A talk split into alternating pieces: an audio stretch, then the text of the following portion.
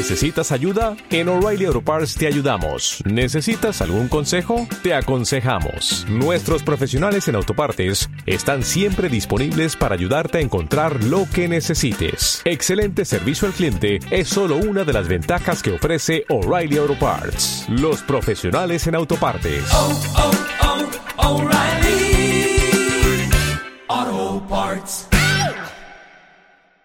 Este audio está hospedado en ivox.com y es propiedad de su autor. Descarga gratis los mejores audiolibros, monólogos, conferencias, cursos de idiomas y mucho más en ivox.com. Este es el tic-tac del tiempo. Es el momento de contar historias que hacen grandes las leyendas. Llega la hora de escuchar el eco del pasado en la voz de un navegante. Es tiempo de Cornelius, con el letrado Pablo Jesús Gámez. Pablo Jesús Gámez. Pablo Jesús Gámez.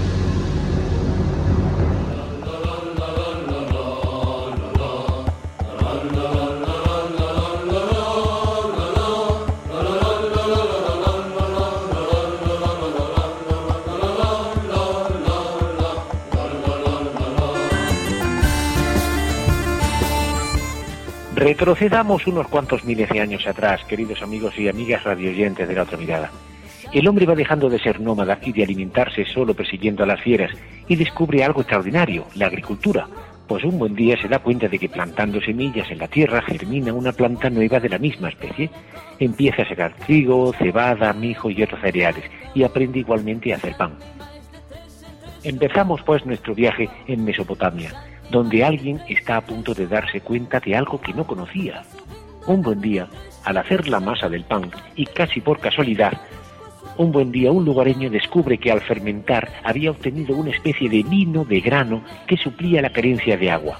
Lo probó y se dio cuenta de que era muy tonificante. Había nacido la cerveza.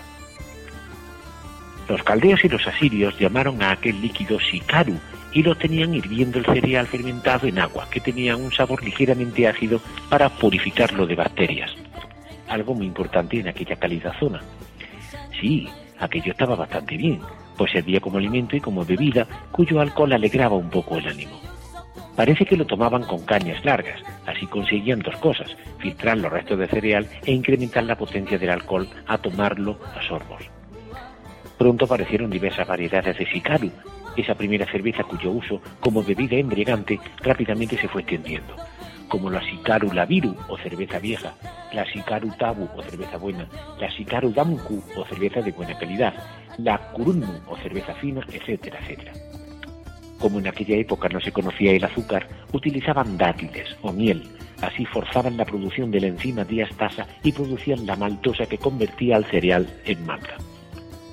El comercio de la cerveza llegó a ser tan importante que hasta en el código de Hammurabi, escrito hacia 1750 a.C., y que es el código de ley más antiguo que se conoce, ya viene reflejada su fabricación y venta, dictándose leyes que protegían al consumidor.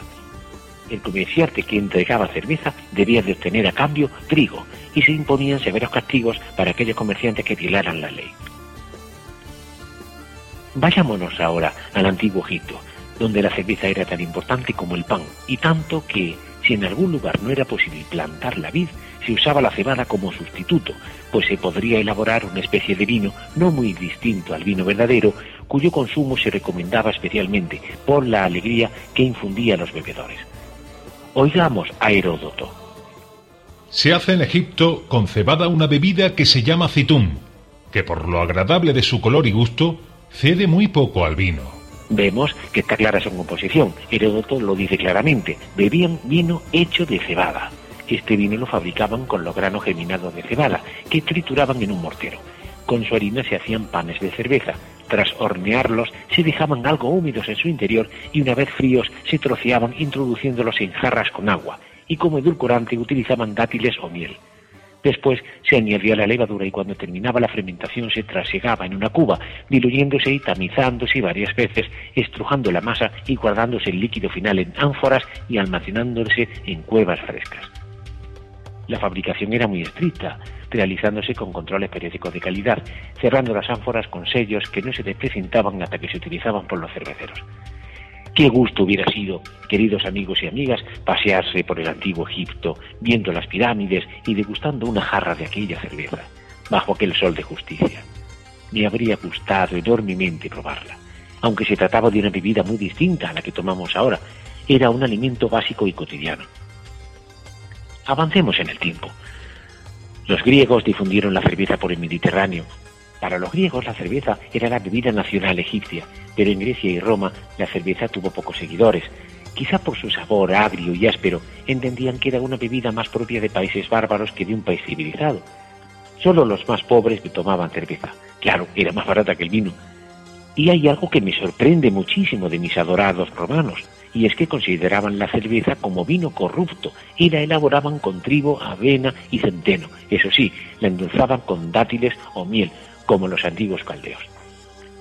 Y el inevitable paso del tiempo, amigos y amigas, nos conducirá hasta los monasterios del norte de las Galias, en la Alta Edad Media, donde aparecerá un nuevo y decisivo ingrediente de la cerveza, el lúpulo, el descubrimiento del lúpulo puso fin al sabor dulzón y desagradable que tenía la cerveza y aparece así la cerveza tal y como hoy la conocemos.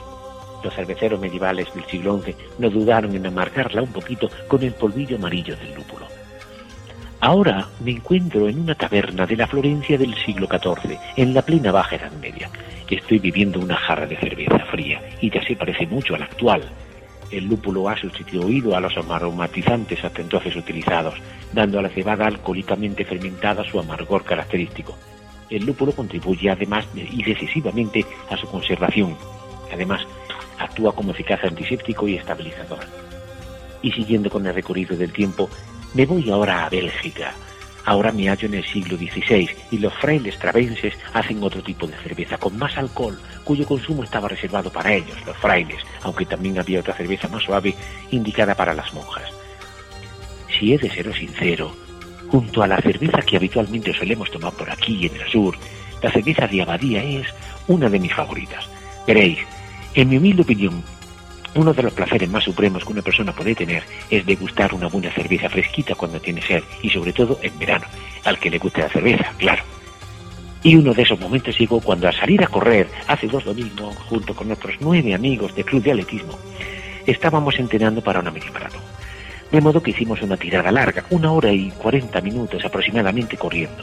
Salimos a las nueve de la mañana con el fresquito, pero regresamos casi a las once, ya con el calor. Imaginaros, cuando el sol ya caía a plomo.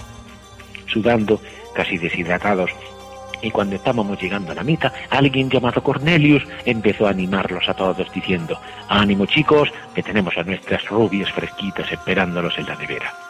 Y así fue.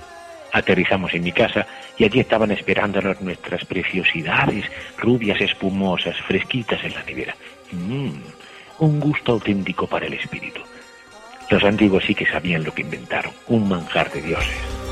Porque en la vida, queridos amigos y amigas, hay que saborear los buenos momentos. Buenas noches. Nadie como Cornelius dibuja el pasado y los hombres de la historia. Escuchas el eco elegante de un trueno en la noche de la radio. ¡Acción!